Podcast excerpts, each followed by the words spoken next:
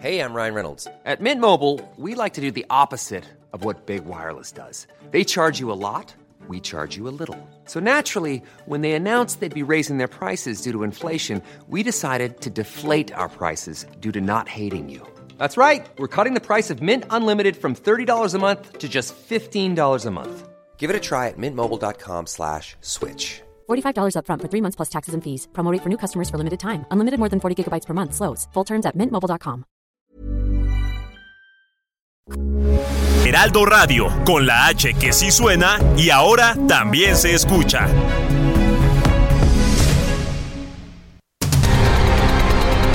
El Heraldo Radio presenta Cámara de Origen. Un espacio para enterarnos del trabajo de las legisladoras y legisladores en los Congresos de México. En Cámara de Origen tiene la palabra Carlos Zúñiga Pérez.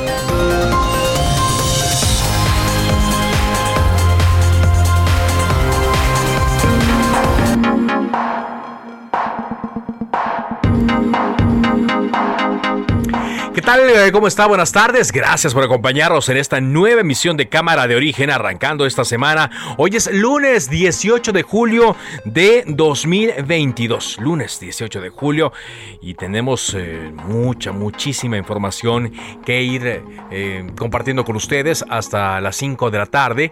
Vamos a tener entrevistas relacionadas al quehacer legislativo. Vamos a echarle un vistazo a lo que pasa en Nuevo León luego de que la semana pasada se mm, supo que una de las presas que surte al área metropolitana de Monterrey, la presa Cerro Prieto ubicada en el municipio de Linares, pues ya no va a poder hacer eso, ya se le extrajo lo más que se le podía. Y bueno, tendremos información nueva en torno al tren Maya. Todo esto, como le digo, hasta poco antes de las 5. Quédese con nosotros. Arrancamos como siempre lo hacemos, escuchando cómo va la información a esta hora del día. Adán Augusto López, secretario de Gobernación.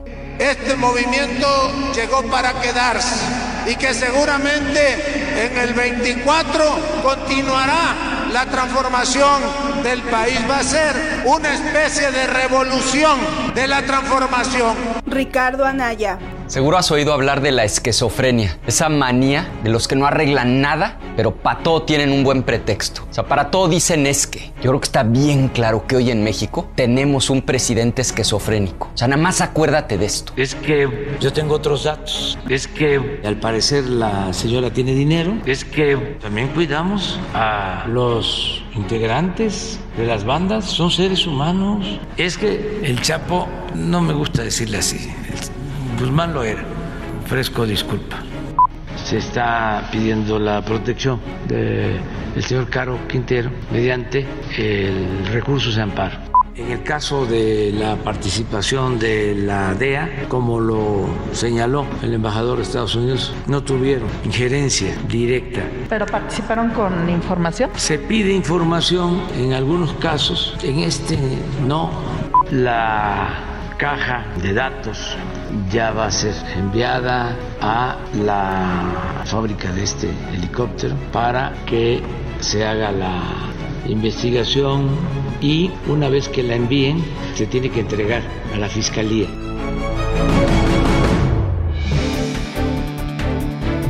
Y aquí más eh, de la información de este día lunes. Se determinó declarar a las obras del tren Maya como asunto de seguridad nacional, por lo que se trabaja en el tramo 5 a pesar de los amparos promovidos. Esto lo informó el director del Fondo Nacional de Fomento al Turismo, el Fonatur, Javier May, que está a cargo de esta obra. Y ya más temprano, eh, una organización, la organización Greenpeace, había denunciado que se habían eh, pues, reiniciado las obras en, esta, eh, en este tramo tan polémico y pues señalaba que iban a hacerlo lo conducente.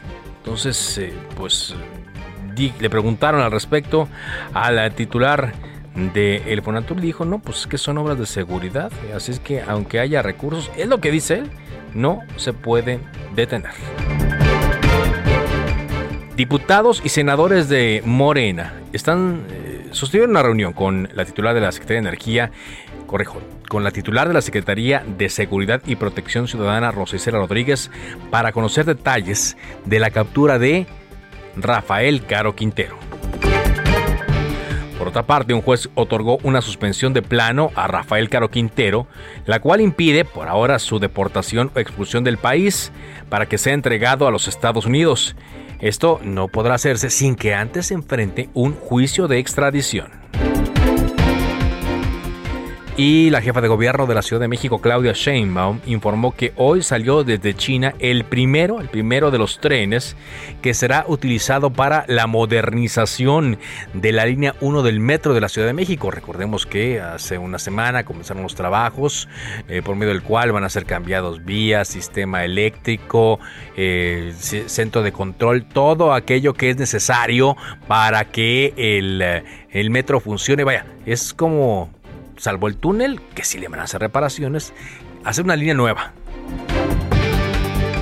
El Partido Acción Nacional pidió al Instituto Nacional Electoral investigar al secretario de Gobernación, Adán Augusto López, y a la jefa de gobierno, Claudia Sheinbaum, por un supuesto desvío de recursos públicos.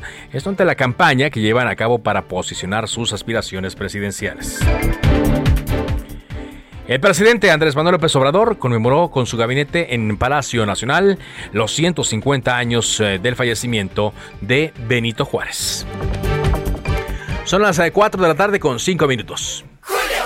Llega bien vestido con el 30% de descuento en toda la ropa de verano para toda la familia y en todo el departamento de blancos. Además, 2x1 en toda la ropa interior para caballeros, niños, niñas y bebés. Con Julio, lo regalado te llega. Solo en Soriana.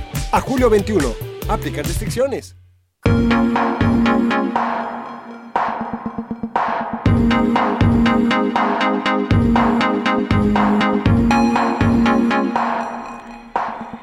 Avanzamos con la información, son las 4 eh, de la tarde con en 6 minutos. Eh, vamos a iniciar con una noticia de último minuto porque hay mucha movilización en la zona de la central de Abasto. Mm, ¿A qué se debe esto, Gerardo Galicia? Por favor, coméntanos. Un incendio de dos tráileres, mi querido Carlos, eh, que ha alarmado prácticamente a muchos de los trabajadores de la central de Abasto en Iztapalapa, al oriente de la capital. Por fortuna arribaron muy rápido elementos del heroico cuerpo de bomberos, protección civil y policía capitalina. De hecho, en conjunto han logrado sofocar, sofocar por completo el incendio de estos dos tráileres. Una caja también ya comenzaba a incendiarse. Por fortuna, hasta este momento nos comentan que solamente una persona resulta lesionada luego de este fuerte incendio que se generó justo en el anexo de Pernocta. Para mayor referencia, es un estacionamiento muy grande donde eh, muchos de los conductores lo utilizan de taller mecánico, ubicado muy cerca de la calle Aztecas y la avenida Río Churubusco. Para nuestros amigos que están transitando la zona, hay que ceder el paso a las unidades de emergencia. Siguen llegando elementos de bomberos, pero sobre todo algunas pipas ya para realizar la remoción de escombros. Por fortuna, este incendio ha quedado completamente sofocado, pero se continúa ahora con la remoción de escombros y ha informado la administración de la central de abasto en Iztapalapa que van a investigar cuál fue el motivo por el cual inició este fuerte incendio. Por lo pronto, Carlos, el reporte seguimos muy pendientes. O sea, todavía no determina si se trató de eh, un hecho, eh, un incidente, un accidente o, incluso algo provocado. Así es, se van, van a hacer uso de las cámaras que tenemos justo en los alrededores de esta, la central de Abasto en Iztapalapa y por supuesto van a investigar por parte de la Fiscalía General de Justicia de la Ciudad de México. Muy bien, muchas gracias eh, por este reporte. Hasta luego. Hasta luego, es la información que nos dan en torno a esta movilización que nos reportaban allí en las inmediaciones de eh, la eh, central de Abasto. Bueno, son las 4 eh, de la tarde con 8 minutos. Durante el fin de semana, en distintas actividades de integrantes de Morena, incluyendo diputados y a estos que le llaman las corcholatas, pues se arreció la promoción de la reforma electoral la iniciativa enviada por el presidente Andrés Manuel López Obrador. El coordinador de la bancada de Morena, Ignacio Mier, anunció que en lo que resta de este mes de julio, hoy estamos a 18, agosto y septiembre, van a promover las bondades de estos eh, cambios propuestos. Una iniciativa que el presidente envió desde abril, este proyecto de reforma que pretende pues rehacer el Instituto Nacional Electoral, reducir el número de legisladores en el Congreso, eh, también eh, dar un golpe a la representación de los partidos de oposición. Pero no solo le decía que son los legisladores, sino también las llamadas corcholatas. Adán Augusto López ha hablado al respecto. La jefa de gobierno de la Ciudad de México, Claudia Sheinbaum, estuvo el fin de semana en Guerrero con la gobernadora Evelyn Salgado y dijo que, entre otras cosas, iban a hablar eh, del tema de la reforma electoral y cómo eh, hacer eh, pues que la población se, se entere de esta iniciativa y de sus bondades. Y por eso, el día de hoy, agradezco mucho que esté con nosotros Jorge Romero Herrera, el coordinador de los diputados federales del Partido Acción Nacional. ¿Cómo le va, diputado? ¿Cómo estás, Carlos? Buenas tardes. Buenas tardes a ti y a todo tu auditorio. Gracias. ¿Cómo ve esta promoción que están haciendo los integrantes del Partido Morena de la iniciativa presidencial? Pues mira, mi Carlos, un, poquito ya como este, como un patrón, ¿no? cada vez más obvio, más notorio, se agarran pues, de los temas que debieran de tener una sustancia en sí, este, pues como temas ya de campaña, es, es, es evidente. Ellos saben, Carlos, que tienen que hiperanticipar el 2024, porque yo estoy seguro que ellos ya saben, como muchos lo sabemos, pues que el 2024 va a ser electoralmente hablando un año muy distinto al 18 para ellos, pero muy, mucho, muy. Entonces, pues es una lástima, primero, insisto, que hagan en torno a un tema, insisto, en sí crucial para este país, este, pues una especie como de campaña, igualito que como lo hicieron con la reforma eléctrica. Y además, igualito que como lo hicieron en la reforma eléctrica, comienzan diciéndole a los que no obedecemos al presidente, a los legisladores que de hecho sí le podemos mover más que una coma a sus iniciativas, comienzan diciéndoles que hay que hacer parlamentos, que hay que platicarlo, que hay que discutirlo, este que que por las buenas, por el diálogo hay que sacar las cosas para que después, si no se las votamos a favor, nos acaben diciendo traidores a la patria. o sea, es, como un, Primero, pura amabilidad. Un script ya, es, ya hecho. Exactamente. Estamos viendo exactamente eso. Un guion, un script, como tú dices, nada más que se repite otra vez todo igualito. Dar a tole con el dedo diciendo que quieren escuchar para que después no escuchen absolutamente a nadie. Mira, te pongo un solo ejemplo, Carlos. El, fueron, ya no sé, creo que fueron como 900 horas de Parlamento abierto para la reforma eléctrica. ¿Sabes cuánto le cambiaron a la propuesta original del presidente? Pasándose en esas 900 horas de especialistas. ¿Cuánto? Cero. Cero, nada. Absolutamente nada. Sus fintas, pues. Entonces, nosotros lo hemos dicho, Carlos, para entrar al fondo del asunto. Por supuesto que hay mucho en el marco normativo electoral que se tiene que hacer, mucho. Pero si eso, si lo que se propone es la iniciativa de cambio constitucional, así en los términos como los mandó el presidente López Obrador, no hay, no hay manera de que Acción Nacional considere aprobar esta reforma. Me parece que lo mismo han dicho nuestros aliados del PRI y del PRD, y como esta es una reforma constitucional, pues decir, Carlos, que si no van PAN, PRI, PRD, equivale a decir que no va a pasar la reforma constitucional. No va, pues no, pasaría.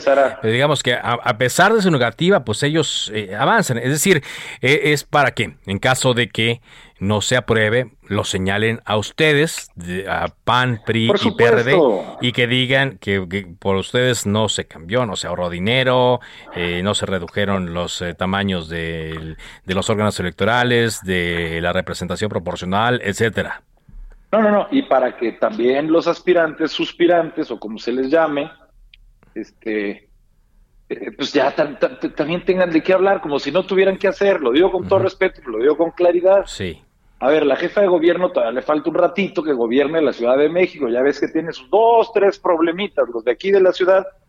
Se supongo que se han oído hablar, ¿no? De que tenemos dos, tres problemitas. El secretario de Gobernación, pues que se ponga a generar la gobernabilidad en este país. A ver, el canciller, pues que se ponga a hablar de los temas internacionales. Con todo respeto, pues estos son temas para el poder legislativo, pues.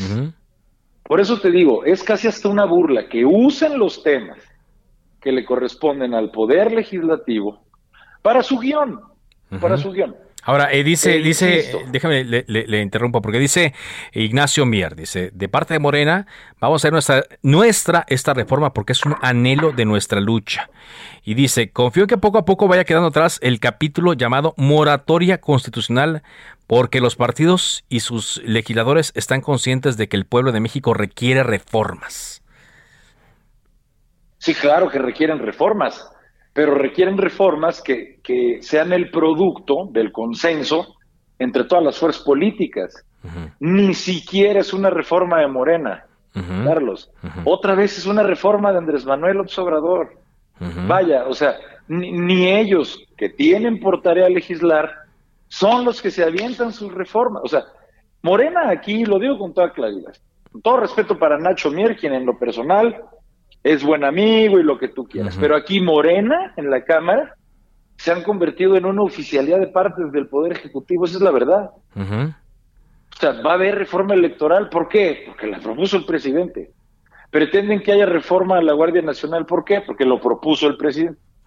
Querían que hubiera reforma eléctrica, ¿por qué? Pues porque la propuso el presidente. O sea, estamos esperando a ver cuál va a ser su papel legislativo, el de ellos como diputadas y diputados de Morena. Pero en fin, mira, Carlos, para mí es muy importante reiterar, nunca la moratoria constitucional, aunque así intentó hacerla entender el presidente, nunca ha consistido en decir que nosotros ya no queremos reformar nada. Eso no, es verdad. Eso no. Lo dejamos claro.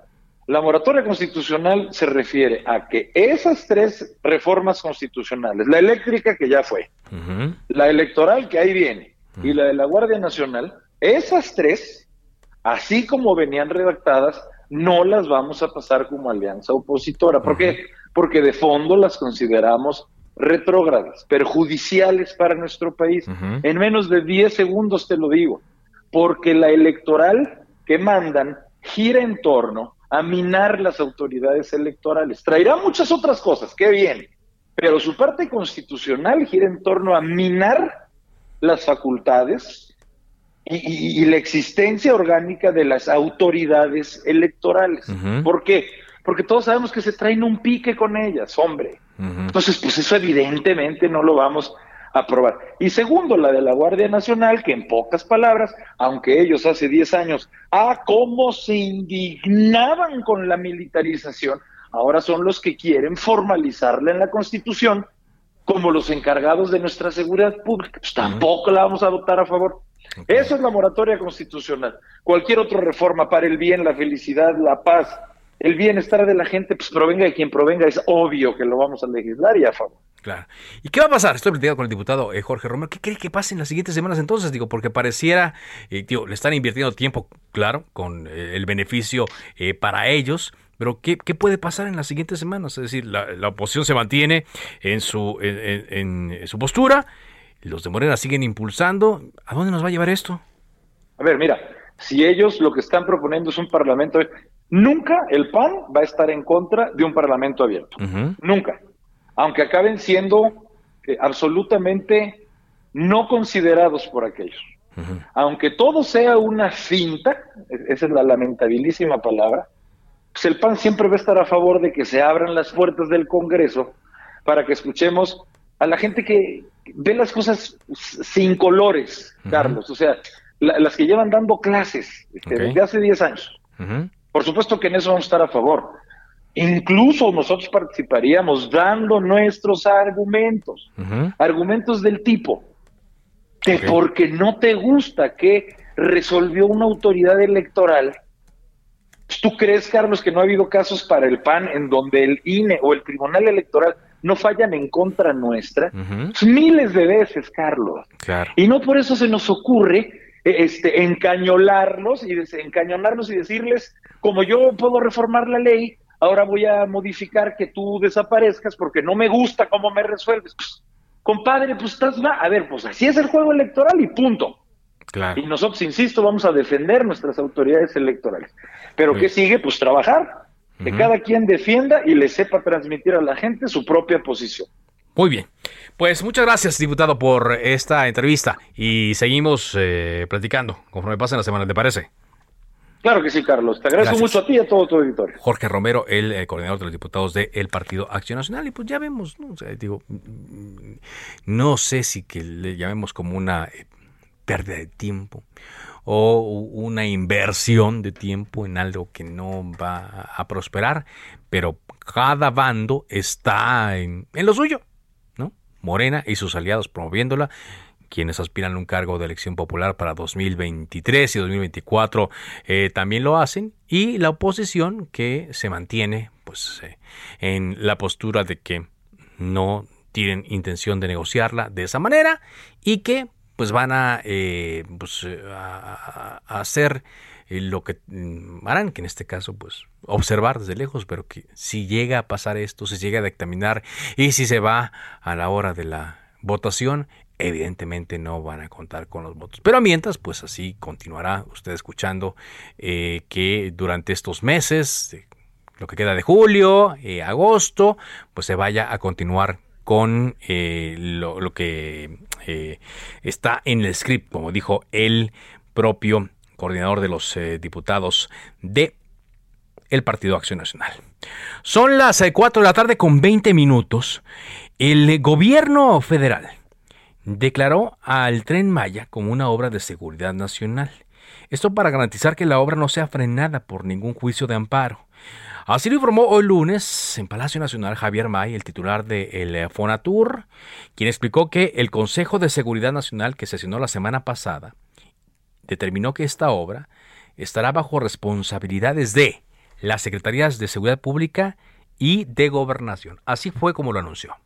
En la sesión del Consejo de Seguridad determinaron que es una obra de seguridad nacional por las vías férreas y que los interesados, que es, la Secretaría de Seguridad Pública y la Secretaría de Gobernación, fueron los que determinaron que la obra se inicie nuevamente. ¿No se, no se violenta?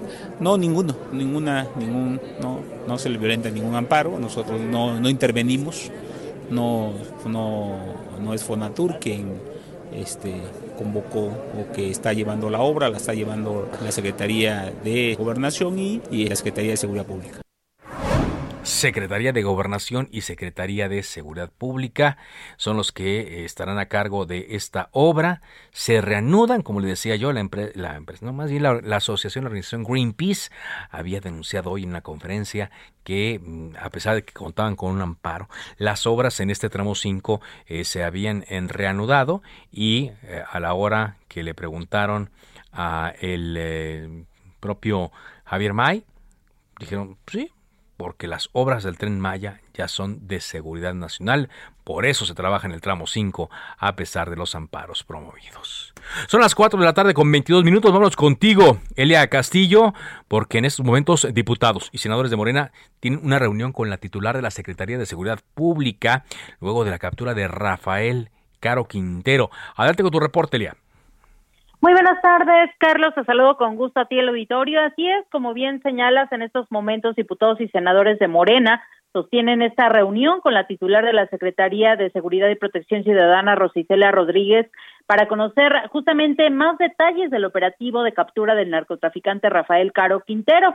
Sin dar muchos detalles y previo a esta reunión, en entrevista en el Palacio Legislativo de San Lázaro, la vicecoordinadora de Morena en eh, la Cámara de Diputados, Aleida Alavés, señaló que este encuentro no es exclusivamente para conocer sobre la detención del líder del narcotráfico, sino también sobre el resto de los operativos que se han realizado en diferentes entidades del país. Te comento, Carlos, que entre los eh, asistentes están el coordinador y la vicecoordinadora de la bancada en San Lázaro, Ignacio Mier y Aleida Alavés, respectivamente, así como los diputados morenistas Carlos Almazán, Marco Rosendo Medina, Juan Ramiro Robledo y el petista Reginaldo Sandoval, así como los senadores Mónica Fernández, Lucy Mesa y Lilia Margarita Valdés. Eh, te comento que al ser cuestionada sobre el desplome de la aeronave de la Marina que derivó en la muerte lamentable de 14 marinos y que aún se desconocen las causas, aunque las autoridades de la CEMAR han asegurado que el helicóptero no fue derribado. Bueno, pues la vicecoordinadora de Morena reconoció que en ambas son eh, ambas situaciones son preocupantes y que se deben investigar. Sin embargo, señaló que luego de esta reunión con la secretaria de Seguridad eh, Pública, pues emitirán un pronunciamiento al respecto y por supuesto luego de conocer los detalles de la captura de este narcotraficante. Se sabe que al momento no ha concluido esa reunión que sostienen legisladores, sin embargo, bueno, pues estamos a, la espera de lo que puedan eh, señalar luego de este encuentro con la titular de la Secretaría de Seguridad ciudadana. Muy bien. Muchas gracias, gracias Celia por este reporte. Muy amable. Eh, la Marina sostiene que este helicóptero no fue derribado. La Marina también dice que la DEA no colaboró en esta información. Y en cuanto al tema de los 14 eh, elementos que fallecieron, algunos sí eh, participaron directamente en el aseguramiento de Rafael Caro Quintero, según me dijeron hoy en la televisión. Vamos a un corte comercial y regresamos con más. Esto es Cámara de Origen a través de El Heraldo Radio.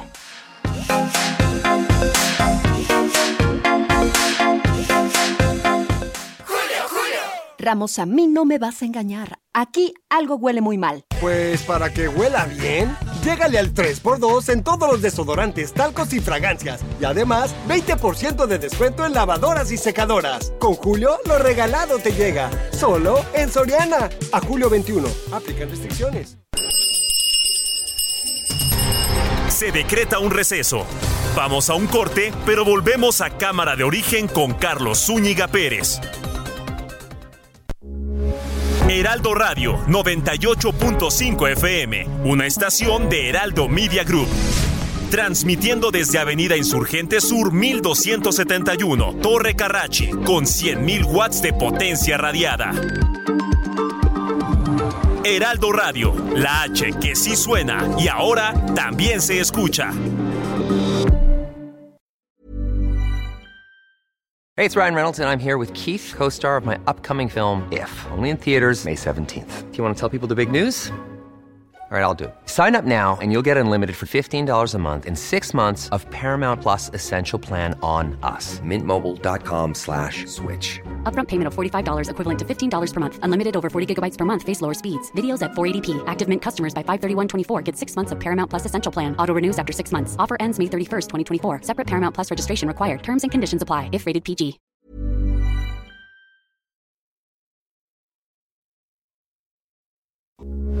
Heraldo Radio, con la H que sí suena y ahora también se escucha.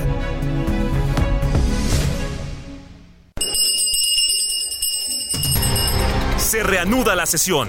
Volvemos a Cámara de Origen con Carlos Zúñiga Pérez.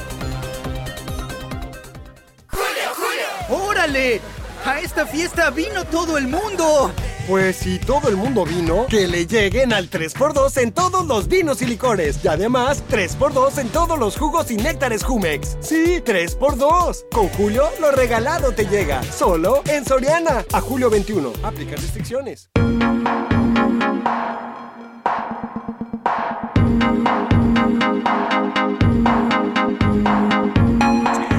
Avanzamos con la información en cámara de origen a través de El Radio. Gracias por sintonizarnos en el 98.5 FM en la Ciudad de México, en la ciudad del país, también a través de todas las plataformas eh, digitales. Hemos estado leyendo información que nos llega del estado de Nuevo León y la cual señalaba desde la semana pasada que una presa, la presa eh, Cerro Prieto, ya no iba a surtir agua, bueno, ya no se le podía extraer agua eh, para surtir a eh, la zona metropolitana de Monterrey. hay otra presa, la presa La Boca, que también los niveles son ínfimos y hay otra presa, la presa del cuchillo, donde todavía sabemos eh, hay capacidad. Para entender bien las cosas y también eh, cómo van a proceder respecto a em, ciertos eventos que han estado ocurriendo por parte de la ciudad, quizá desesperados, pero también en otros casos revolucionados por otras personas, influenciados. Agradezco que se encuentre eh, con nosotros aquí en Cámara de Origen a través de Heraldo Radio a Juan Ignacio Barragán, director de Agua y Drenaje de Monterrey. ¿Cómo le va, ingeniero? ¿Cómo está? Muy bien, gracias. Muy buenas tardes. Un saludo a todos y aquí a la orden. Muy amable. Eh, la situación de la presa Cerro Prieto, ya no se le está extrayendo agua, ya no se le puede extraer agua. Exactamente, pues hicimos todas las maniobras posibles, este, se pusieron bombas, em, equipos de bombeo flotantes, eh, y gracias a eso, pues nos duró eh, aproximadamente nueve meses cuando se pronosticaba originalmente que iba a durar tres, pero pues ya ahorita estamos en una situación donde ya no hay eh, suficiente agua para extraer. Eh, estamos esperando alguna lluvia que nos pueda levantar el nivel eh, a que pueda extraerse nuevamente. Ya al final nos estaba dando nada más 700 litros por segundo, que era pues una cantidad muy baja. Esta presa puede dar hasta 6 metros cúbicos por segundo en condiciones normales, pero estuvimos alargando su vida lo más posible y ya este, hace 10 días aproximadamente dejó de, producir agua. Dejó, dejó de producir agua. Ahora, eh, esta agua que salía de la presa Cerro Prieto eh, puede... Eh, ¿Cómo se va a sustituir? ¿Con las pipas o con agua de la presa El Cuchillo? No, al cuchillo ya no le podemos sacar más agua eh, estamos en el límite primero de lo que tenemos en la concesión, pero además, aún por la emergencia, eh, la tubería ha estado un poco dañada y tenemos que tener precaución de no no llevarla a un colapso que sería catastrófico. Entonces estamos trabajando alrededor de 5 metros cúbicos por segundo. Eh, no le, aunque haya agua en la presa, no le podemos sacar más, sería sería muy riesgoso. Eh, entonces lo estamos reemplazando con dos medidas. Una es con incrementando el número de pozos someros. Tenemos eh, cada día se, se, incrementa el abastecimiento, pues entre entre 10 y 15 litros por segundo a la semana logramos aumentar entre 70 y 100 litros por segundo.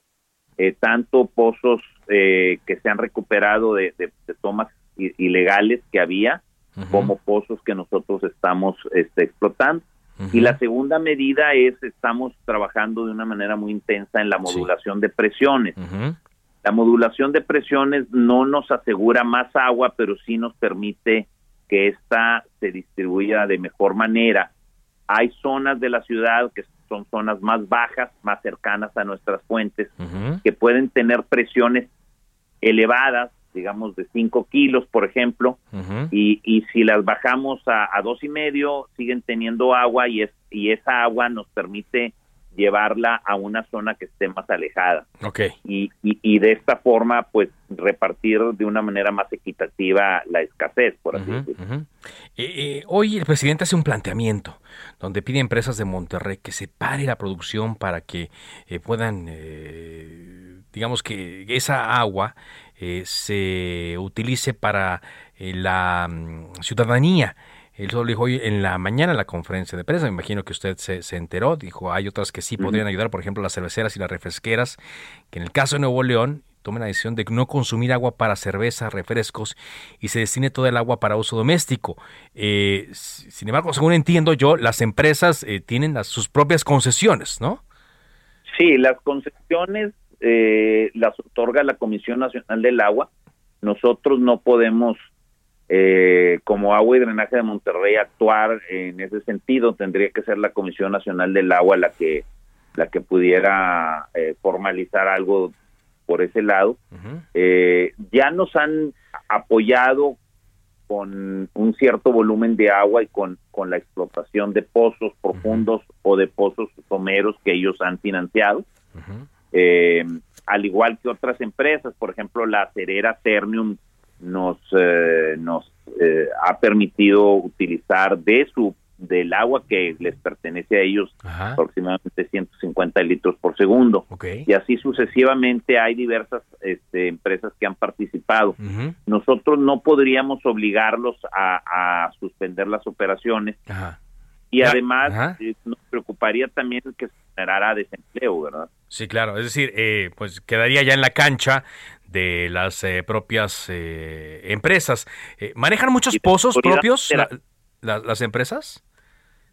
Perdón, no lo escuché. ¿Manejan muchos pozos de donde tienen concesión? ¿Son muchos? En el, el, conjunto del, del volumen que se maneja del acuífero por parte de las empresas industriales representa aproximadamente eh, dos metros cúbicos por segundo. De estos dos mil litros por segundo, aproximadamente 600 ya están en proceso de, de ser transferidos al uso público urbano de manera temporal.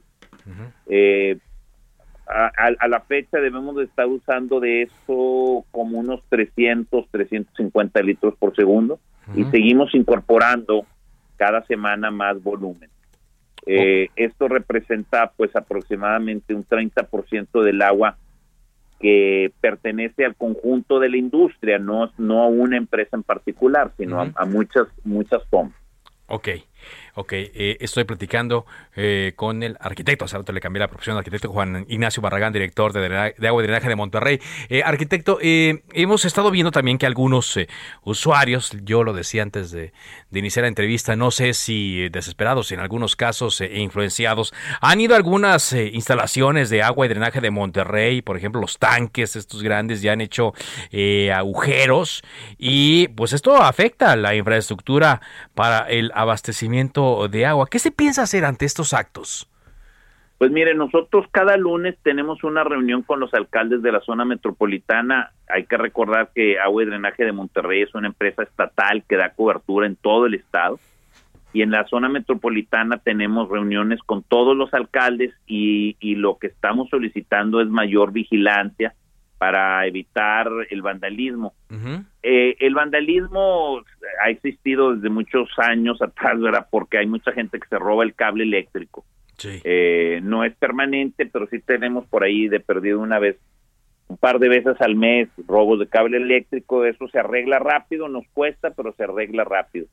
En estas fechas recientes hemos visto ya otro tipo de vandalismo donde tratan de, de hacer operar las válvulas, eh, y esto nos está generando problemas mucho más serios, se han quemado motores, se han, se han estado a perder algunas bombas y realmente es un daño que se, hay, se hacen ellos mismos porque tratando según esto de, de conseguir agua que no les estamos dando según ellos, ¿verdad? En realidad lo único que están haciendo es estropeando los sistemas y, y lamentablemente luego las composturas pueden tomar días o hasta semanas. Entonces, les hemos pedido mucho a la gente pues que tomen en consideración que, que Agua y Drenaje de Monterrey está haciendo el mejor esfuerzo posible por llevarles agua a todos los ciudadanos y, y, y evitar, y en, el, en esto que nos ayuden los alcaldes a evitar el vandalismo evitar el vandalismo. Finalmente, arquitecto, eh, porque sé que su agenda está muy pesada, sobre todo en estos días, ¿Qué tan complicado, qué más complicado se puede poner la situación ahora que ya nos están sacando agua de la presa Cerro Prieto, con la presa La Boca también seca, pero sobre todo eh, con un, panorama de lluvias que no se ve que, que, que, tenga algo en, en, el horizonte cercano? Es decir, mucha gente se pregunta si las cosas podrían ponerse peor. Pues mire, la verdad creo que estamos en el momento más crítico. A partir del, de, fines de julio vamos a comenzar a recibir un poco de volumen que nos están permitiendo extraer los agricultores de la región citrícola. Sí. Eh, y luego iremos incorporando volúmenes adicionales tanto de la industria como de pozos nuestros. Entonces pensamos que ahorita estamos en la etapa más crítica, adicionalmente porque son días muy calurosos eh, los niños ya salieron de vacaciones escolares y cuando la gente está en su casa consume más agua. Entonces sí estamos en, en, el momento más crítico de esta e, problemática. Este momento, este, julio 18, eh, es el momento más crítico. Sí, de aquí a finales de mes vamos a pasar eh, unos nueve o diez días muy difíciles. Ajá, de aquí a fin de mes, por el calor, por la, escasez de lluvias. El calor, como le digo, a finales de mes se va a incorporar un metro cúbico por segundo de, de la región citrícola. Agradecemos a los agricultores este gesto que han tenido a favor de la ciudad. Eh, y, y esto, aunque no es suficiente para revertir la situación, pero sí es un, una ayuda importante para poder eh, incrementar el volumen en las zonas más desfavorecidas, que son las zonas más altas de la ciudad, más, más alejadas también de nuestras fuentes. Muy bien, pero y, depende mucho de la lluvia, ¿no? También. Ah, no, claro. Digo, si no llueve, agosto, pues, septiembre. es un problema, pero tenemos previsiones de lluvias no muy importantes, pero ahorita lo que caiga es bueno. Eh, quizás para el fin de semana debamos de tener algo de lluvia y, estamos usando un sistema de, de estimulación de la lluvia a través de la aplicación de yoduro de plata que nos, nos ha resultado bastante bueno en cuanto a que nos permite incrementar un 20-30% el volumen que llueve y además que llueva un poco más eh, focalizada en las zonas que más que más nos interesan. Entonces, pues estamos usando todos los medios tecnológicos a nuestro alcance para revertir en la medida de lo posible esta situación. Muy bien. Muchas gracias. Gracias, arquitecto, por esa información. Muy amable. Para servirle, estamos a la orden. A la orden. El arquitecto Juan Ignacio Barragán, director de los servicios de agua y drenaje de Monterrey con esta situación, dice, ahorita es lo más duro de la crisis allá en Nuevo León. Son las 4 eh, de la tarde con 43 minutos. Eh, vámonos eh, a más información contigo, José García, desde el estado de Hidalgo. ¿Qué nos tienes?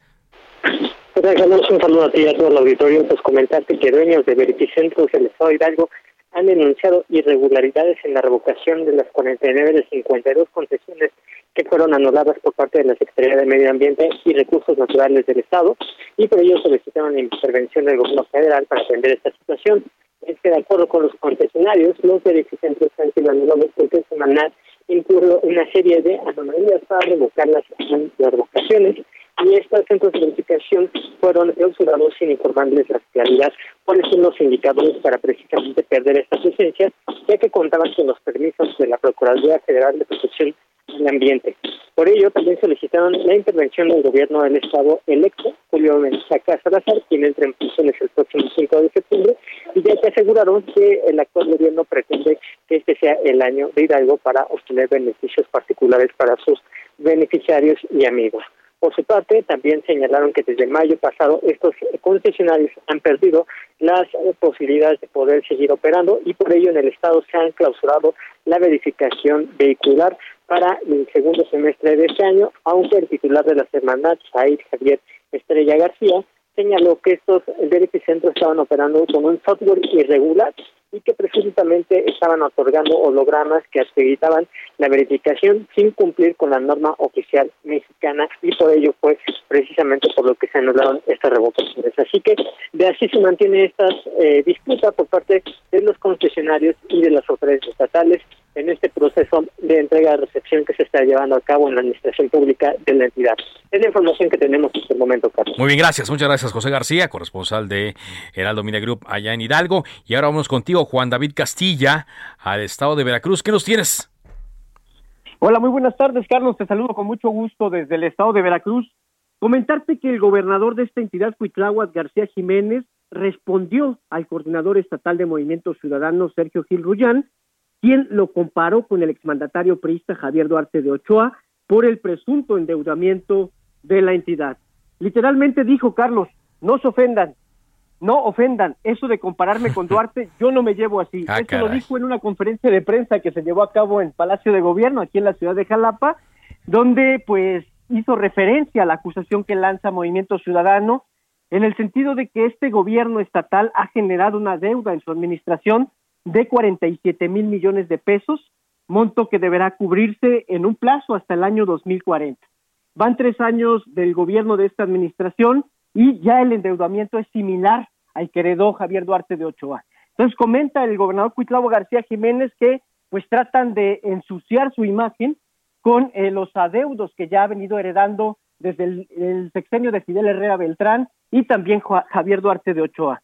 Decirte, Carlos, que el gobernador de Veracruz en esta conferencia dio a conocer que va a solicitar de manera formal al titular de la Secretaría de Finanzas y Planeación, José Luis Lima Franco, que dé a conocer cuál es el estatus de la deuda en la entidad veracruzana para que no haya esta polémica y estas acusaciones hacia su gobierno y sobre todo hacia su persona, Carlos. Bueno, pues eh, se llevan, yo no se aguantan. Muchas gracias por este reporte. Pues, ¿qué te digo? Un abrazo, Carlos. Muchas gracias. Pues sí, ¿no? Luego ahí andan comparándolos con otros eh, eh, funcionarios y personajes y políticos. Y ahora, pues, dice el gobernador Cuitlagua García Jiménez de Veracruz que se ofende porque lo comparan con Javier Duarte. En fin, así la, la, política mexicana. Son las 4 de la tarde con 47 minutos. Vámonos a otras cosas. Como todos los lunes, saludo a Analia Herrera, diputada federal del PRI, colaboradora de este programa Cámara de Origen. ¿Qué tal, Analilia? Muy buenas tardes.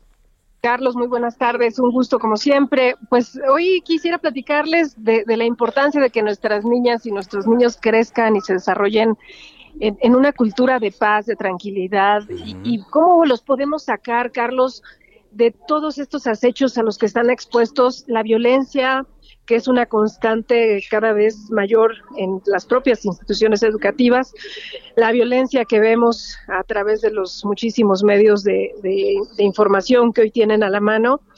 Y pues eh, quiero decirte que las leyes en México ya prevén cómo atender la violencia, pero algo que me parece fundamental es que podamos prevenirla. Y esta semana en la Cámara de Diputados, en conjunto con la Comisión de Educación, estaremos poniendo a consideración de nuestras comisiones un dictamen que prevenga la violencia escolar. Y déjame darte algunos datos. La UNICEF lo que nos dice es que la mitad de los adolescentes del mundo viven violencia en su escuela. Eh, la OCDE observa que México ocupa el primer lugar, fíjate qué grave, de bullying a nivel Primero. Primero, nada honroso. Y esto significa que el 50% de los estudiantes en nuestro país son víctimas de este tipo de acoso. Pues sí. Un tema que se agudiza, Carlos, en los adolescentes. Casi siete de cada diez, fíjate, reportan en los últimos cinco años haber recibido insultos, burlas, amenazas, y un tercio ha sido víctima ya de amenazas o de empujones. Ya vamos a lo físico. Entonces, bueno, ¿qué, qué vamos a hacer? Estaremos presentando este dictamen para que la incluya la detección y prevención como elementos de la política pública en materia de violencia escolar. No solamente esperarnos a ver qué consecuencias va a haber después de esto que, altera el buen desarrollo de nuestros menores. Y pues eh, no solamente es un tema que, que, ocurre en los espacios educativos, también está el Internet, Carlos. Así que estamos haciendo también un exhorto para que la policía cibernética también haga campañas preventivas en nuestros centros educativos y sobre todo entre los padres y madres, que la verdad es que muchas veces no tenemos los elementos necesarios para atender estos asuntos. Claro, e, e, es una pena, ¿no, Ana Lilia? Pero ya la escuela como tú lo decías, no es ese lugar seguro al que muchos acudíamos, ¿no? Donde sentíamos la, tranquilidad de que pues lo, más complicado era que nos fuera mal en un examen, ¿no? Que no entendiéramos una clase. y me llama la atención también por lo que he estado reportando yo que ocurrió en el Estado de México recientemente, donde han eh, eh, se han reportado abusos sexuales tanto de trabajadores, de maestros, como hasta de alumnos, ¿no? Así es, así es. A ver, ocupamos muchos primeros lugares nada honrosos en temas de abuso sexual infantil. Eh, creo que son temas que ya no debemos permitir y que necesitamos generar conciencia. Carlos, voy a decir algo muy doloroso, pero yo vengo platicando con maestras, maestros que me cuentan que a partir de la pandemia de pronto se encuentran con niños chiquitos en preescolar que piensan que es normal ser abusados sexualmente. No, pues imagínate. A manos, imagínate, imagínate. que deberían cuidarlos. Es inadmisible completamente. Pues Anelia, como siempre, un gusto platicar eh, contigo. Muchas gracias eh, por acompañarnos. Muy buenas tardes. Y éxito, éxito en, todas estas iniciativas para, para proteger a los menores. Sí, sí, ya no es aquel lugar seguro, en algunos casos, ¿no? Donde todo se podía confiar a que eh, las cosas iban a estar bien y hoy por hoy, pues la, mejor, la mayor preocupación, la mejor preocupación de un alumno, pues debe ser cómo van sus clases, si le entiende o no a las materias, si va a pasar o no un examen. No debe ser que lo van a bulear, no debe ser que lo van a acosar, mucho menos que van a abusar sexualmente de él. Imagínese. Son las 4 eh, de la tarde con 51 eh, minutos. Em, al igual que lo están haciendo en otras entidades del país, esta tarde un grupo de priistas acudieron a la Comisión de Derechos Humanos de San Luis Potosí a presentar una queja en contra de la gobernadora de Campeche, Laida Sansores, por violencia política en razón de género. Y lo hacen, eh, dicen, esta violencia política en razón de género fue en perjuicio de 35 diputadas federales del PRI. Eh, por ejemplo, acudió la presidenta estatal de Movimiento PRI-MX, Marcela Rocha Hernández, quien dijo que es inaceptable que la gobernadora de Campeche utilice un programa de televisión pagado con recursos públicos de gobierno del estado para difamar y tratar de intimidar a las legisladoras federales priistas. Esto fue lo que mencionó.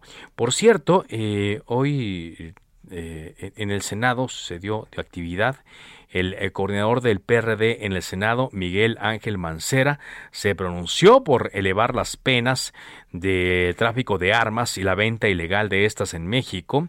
Insistió en elevar los castigos, eh, las penas de cárcel para el tráfico de armas, porque actualmente tienen rangos muy menores y por eso pues muchas personas eh, lo, lo aprovechan. Y el tráfico se sigue dando así a diestra y, siniestra. Y rápidamente también le comento que un juez de la Ciudad de México dictó prisión preventiva justificada contra Facundo Rosas Rosas, quien fue comisionado de la ya desaparecida Policía Federal tras ser acusado por su presunta responsabilidad en el delito de homicidio culposo en agravio de una mujer registrada el pasado 27 de enero. ¿Usted se acuerda? Em, eh, un video, de hecho, que circuló mucho, en donde se observa cómo la camioneta que conducía Facundo Rosas atropella a una mujer, quien cae en el suelo y pierde eh, la vida. Y bueno, cuando lo detienen, pues dicen, ah, caray, es que este personaje eh, estaba siendo buscado por eh, este asunto de rápido y furioso justamente del tráfico de armas a, México y lo detienen. Y el caso de la mujer pues había estado eh, eh, pendiente. En la audiencia de cumplimiento de orden de aprehensión, un juez de control le dictó la medida de prisión preventiva justificada, la cual cumplirá en el reclusorio norte. Ahora, Facundo Rosas ya había salido del penal de Hermosillo, Sonora, luego de que agentes de la Policía de Investigación eh, por el caso de Rápido y Furioso, ¿no? Pero luego le cumplimentaron esta orden de aprehensión por el delito de homicidio culposo de una mujer. Y bueno, eh, salió en libertad porque el, primer tribunal unitario de Sonora disolvió el auto de formal prisión que se le dictó el 31 de enero en su contra. Pero dicen, no, oigan, si mató a una mujer, pues ¿por qué sale libre? Pues resulta que sí, así lo traen. Vamos a ver qué ocurre en torno a este caso. Llegamos hacia la parte final de Cámara de Origen. Gracias eh, por habernos acompañado. Sigan la sintonía de El Heraldo Radio. Enseguida, referente informativo. Mi nombre es eh, Carlos Olliga Pérez. Le recuerdo mi cuenta de Twitter, arroba carloszup. Por ahora es cuanto. Buenas tardes.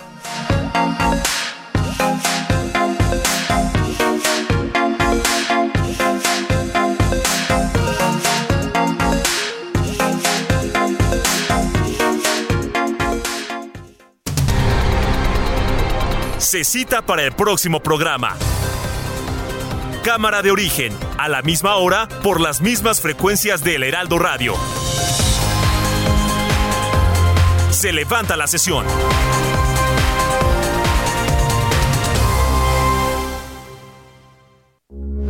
Heraldo Radio, con la H que sí suena y ahora también se escucha.